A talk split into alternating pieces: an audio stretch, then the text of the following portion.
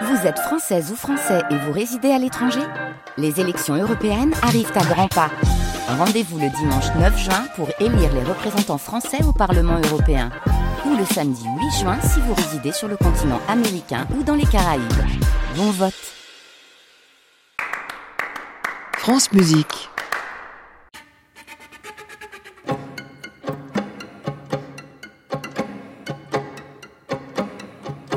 Bonsoir, dans Création mondiale, comme tous les dimanches, nous sommes en compagnie du compositeur qui nous a accompagnés toute la semaine sur France Musique dans nos brèves sonores, et ce compositeur était cette semaine Samira Marouche.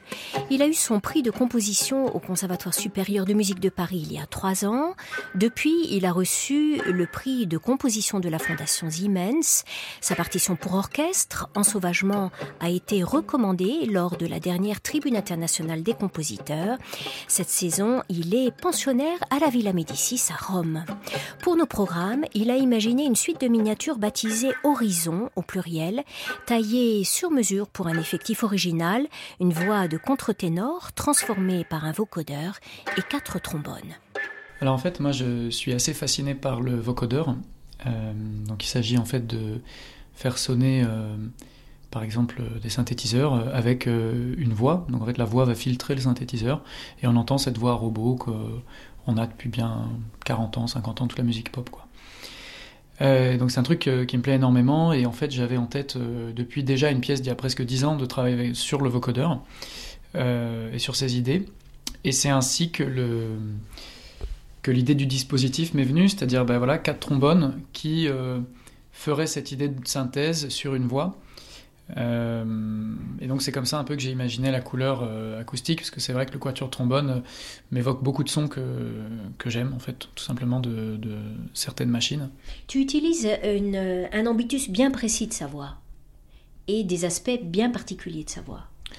alors ça, c'est pour le coup, c'est plutôt les trombones qu'on dictait l'ambitus, parce que euh, voilà, il fallait des registres qui soient euh, à la fois dans un médium aigu, c'est l'endroit que je cherche, mais en même temps, voilà, le trombone ne peut pas aller trop aigu, euh, c'est trop difficile. Et déjà là, c'est une pièce, certains des mouvements sont vraiment extrêmement demandants, ne serait-ce que par les tenues, tout le travail de la justesse aussi, tout est vraiment extrêmement précis en termes de, de micro-intervalles et d'intonation, qu'ils ont par ailleurs extrêmement bien respecté.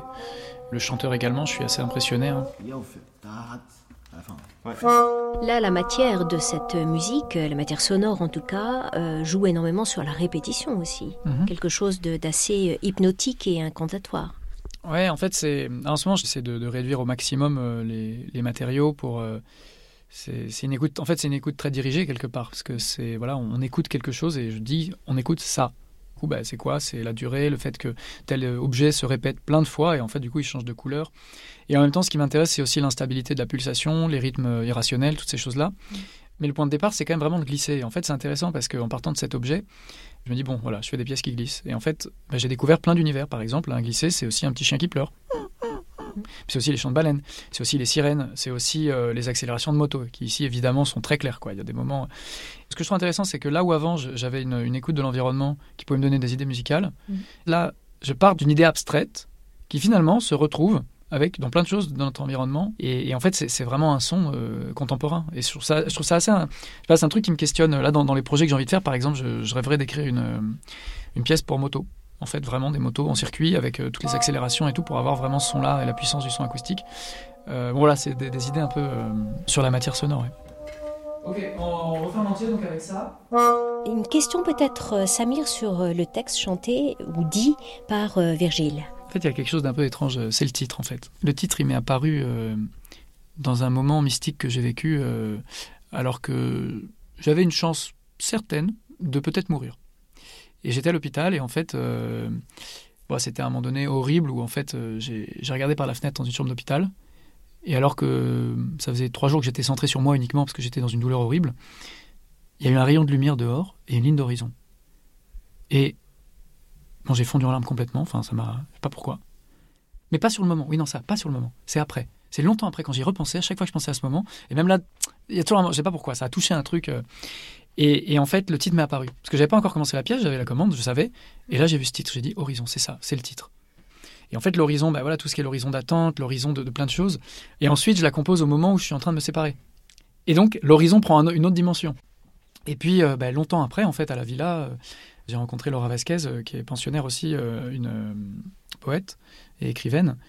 Et puis, il y a eu des références en commun, notamment dans le rap et dans certains écrivains. Et puis, on s'est vu et je lui ai dit voilà, j'ai cette musique, est-ce que ça t'intéresserait d'écrire un texte? Mais voilà, il y a des contraintes rythmiques, en fait, de nombre de syllabes, nombre de pieds, tout ça. Et il y a ce titre, je ne demande pas de citer du tout, mais par contre, il y a quand même un peu cette idée-là. Et en fait, elle a fait un texte qui m'a beaucoup plu et qui contient en fait euh, cette idée de l'horizon sans jamais le nommer. C'est très beau avec euh, l'idée de la ligne, de l'attente. En même temps, il y a quelque chose de très vindicatif, même dans le sens. Il y a... enfin, je trouve que ça va vraiment bien quoi avec, euh, avec euh, ce qui se passe. Elle n'a pas trop respecté la structure que j'ai demandé, si ce n'est le nombre de syllabes. Et tant mieux. Mais par contre, elle a créé une structure interne. Et en fait, ce qui est très fort, c'est que on entend bien qu'il y a une structure dans le texte Mm. qui n'est pas en adéquation avec la structure musicale. Mais pourtant, il y a deux structures qui sont quand même conceptuellement de même ordre. Et ça, bah, je trouve c'est hyper fort. Virgile, monde contre-ténor. est Je trouve qu'il y a une- dans ce texte quelque chose de très puissant, une espèce d'envie de conquérir le monde, vraiment envie d'aller au- jusqu'au bout, aller à l'horizon. Il y a beaucoup de jeux, il y a du je veux, il y a qui voit, qui croit, le creux. C'est un texte qui a un sens très énigmatique et finalement, quand on le prononce, c'est très immédiat. C'est vraiment juste de la volonté pure, de, de l'envie de grandeur, de l'envie d'exploration, etc. C'est chaud. Voici dans la version de la création de la pièce à la Mus en Circuit d'Alfortville le 27 mars, Horizon de Samira Marouche sur un texte de Laura Vasquez écrit sur mesure avec Virgile Pellerin, contre-ténor, au trombone Lucas Onissi, Pierrick Caboche, Kevin Roby et Benjamin Gallon. Horizon est dédié à Olivia.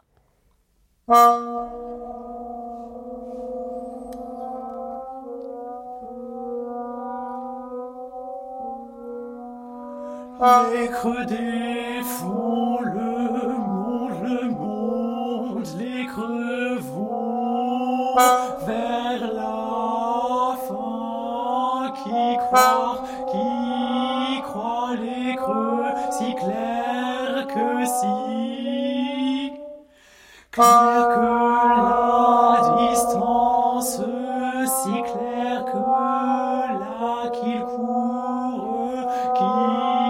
qu'il qu'il les connaîtra, qu'il court, qu'il couvre sans blessure et sombre et sourd et si clair que là, si clair que là, que la distance entre bonjour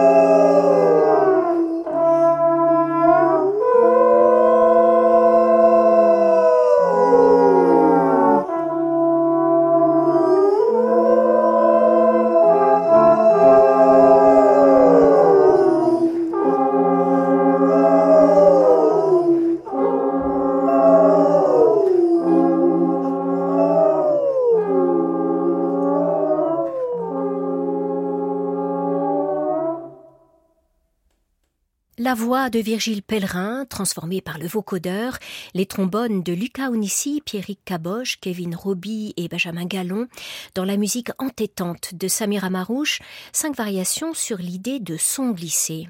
Les mots chantés par Virgile Pellerin sont ceux de la poétesse Laura Vasquez, que Samira Marouche a rencontrée à Rome, puisqu'elle est aussi pensionnaire de la Villa Médicis cette saison. Création mondiale l'intégrale, Anne Montaron, France Musique.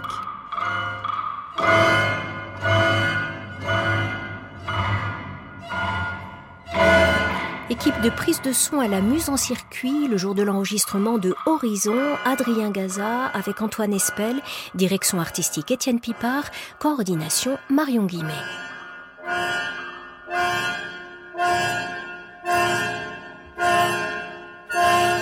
La musique de Samir Amarouche demande toujours aux musiciens un engagement physique important. Les interprètes de Horizon se sont livrés avec enthousiasme à cette partition exigeante. Les musiques de création représentent pour Lucas et Benjamin, trombonistes, un challenge qui les pousse loin de leur zone de confort. Donc le côté challenge, c'est aller plus loin aussi dans ses limites, je trouve. Il y a un côté très euh, acrobatique aussi. En fait, j'apprécie de plus en plus cette musique. Ça fait maintenant quelques années que euh, je travaille beaucoup avec l'ensemble intercontemporain. Il y a un truc que j'adore, c'est justement de travailler avec des compositeurs qui sont là et en fait ils nous disent ce qu'ils veulent vraiment. Mm. Et c'est vrai que dans la musique contemporaine, c'est un instrument qui est de plus en plus utilisé parce qu'il y a beaucoup de capacités aussi. euh, Il y a une tessiture énorme, euh, un, un panel sonore euh, qui est quand même très très élargi. Il y a un côté beaucoup plus difficile à jouer. Ne serait-ce que les, les quarts de ton, par exemple. Il y a une oreille particulière. Il y a plein de, de staccato différents, de- d'émissions du son différentes aussi, de variations de son, euh, des sourdines. Utiliser tout ce que les compositeurs nous ont donné et euh, élargir encore plus. Est-ce que c'est une toute première fois avec euh, la musique de Samir Amarouche? Est-ce que tu connaissais sa musique avant? Alors, c'est la première fois que Samir et moi travaillons ensemble sur une pièce euh, de musique écrite, Virgile, contre-ténor. mais en fait, on s'est rencontrés au conservatoire où on a fait de l'improvisation ensemble. Donc, on a déjà fait quelques concerts ensemble, euh, lui souvent à la guitare électrique et moi euh, au chant, euh, amplifié ou non.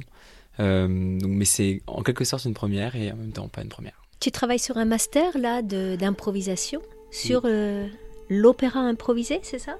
Oui, tout à fait. J'ai écrit un opéra qui est destiné à être entièrement improvisé musicalement. Donc c'est-à-dire qu'on on- on va travailler les scènes avec les chanteurs, on va faire vraiment une mise en scène, une scénographie comme dans n'importe quel opéra, mais le jour même, la musique euh, sera toute nouvelle.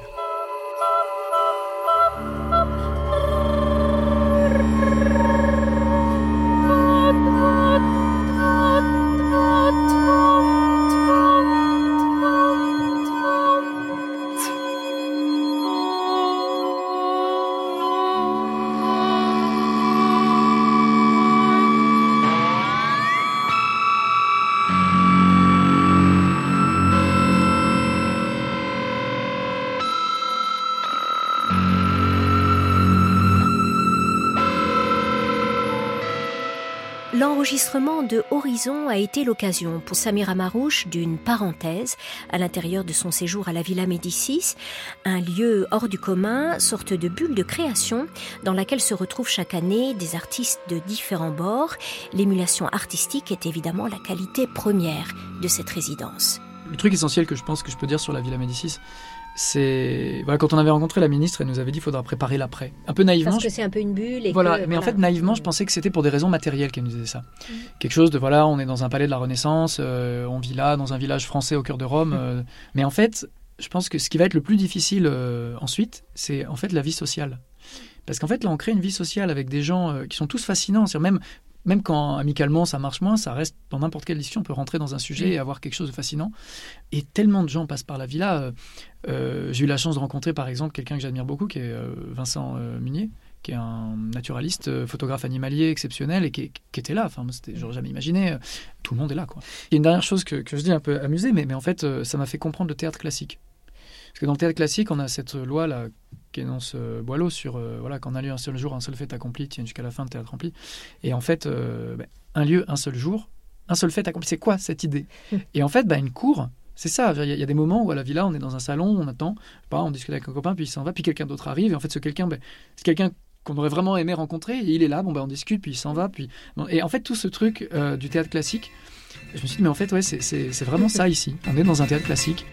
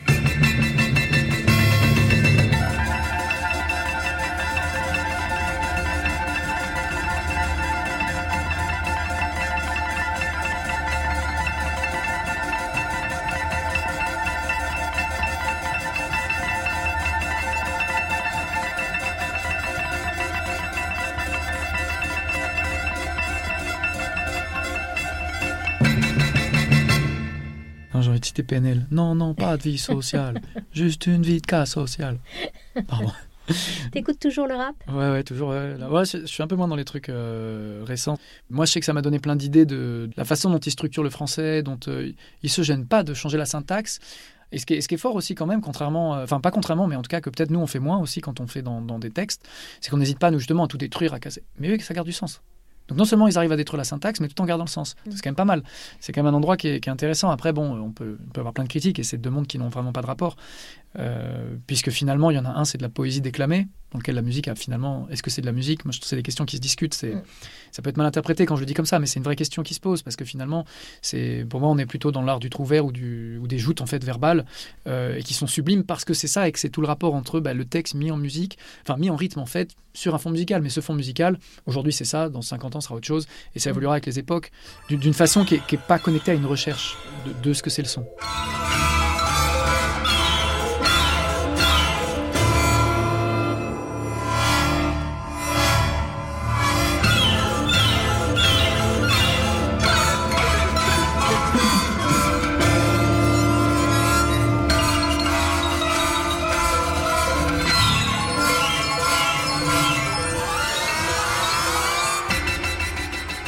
Peut-être qu'une différence qu'on pourrait noter entre euh, une musique euh, dite pop et une musique de l'écriture, c'est qu'en fait, je crois pas que nous on s'exprime. On exprime des relations. On découvre des objets qui peuvent nous fasciner, nous plaire. Nous... Voilà, euh, la question de l'expression, elle est là évidemment parce que ça nous touche. Moi, je trouve ça trop beau, j'ai envie de le faire et tout. Mais ensuite, quand on commence à creuser, en fait, c'est très vite des relations qu'on va découvrir. On découvre que les objets qu'on travaille entre eux, parce que bah, là, ça dure 10 secondes, on l'enchaîner de cette façon, bah, ça crée une relation qui nous est étrangère en fait. Comment est-ce qu'on compose avec notre vision qui va se heurter à la matière, et cette matière, elle va créer des relations entre les différents objets qu'on a. Je pense que les artistes de l'écriture font ça.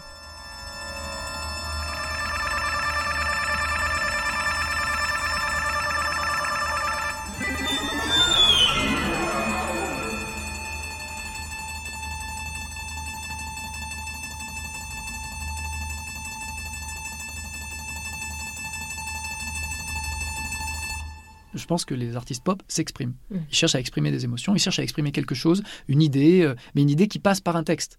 Donc déjà, il y a, il y a de l'ordre de la sémantique qui entre, qui n'est pas, qui est pas le cas chez nous. Cette sémantique, alors elle va rencontrer une matière chez les rappeurs, et ensuite ils vont le mettre en musique. Cette musique qui va mettre en musique leur texte, elle est, elle est très secondaire en fait, elle, sert, accessoire. elle est accessoire.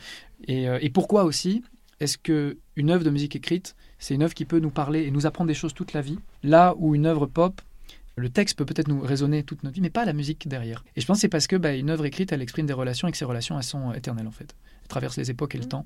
Et c'est ce qui fait que des musiques qui ont mille ans, bah, on peut être étonné. Enfin, il y a quelque chose qui se passe, pas uniquement à cause du son. Parce qu'on comprend bien que ce qui cherchait à nous faire passer, c'est aussi des relations.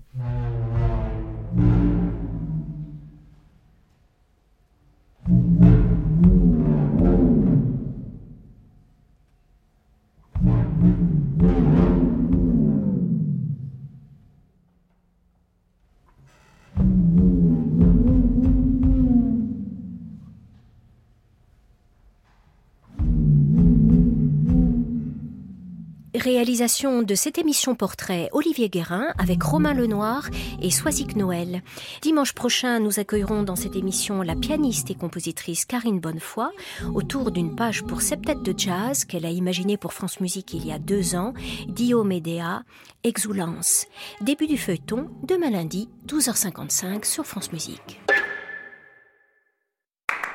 À réécouter sur francemusique.fr.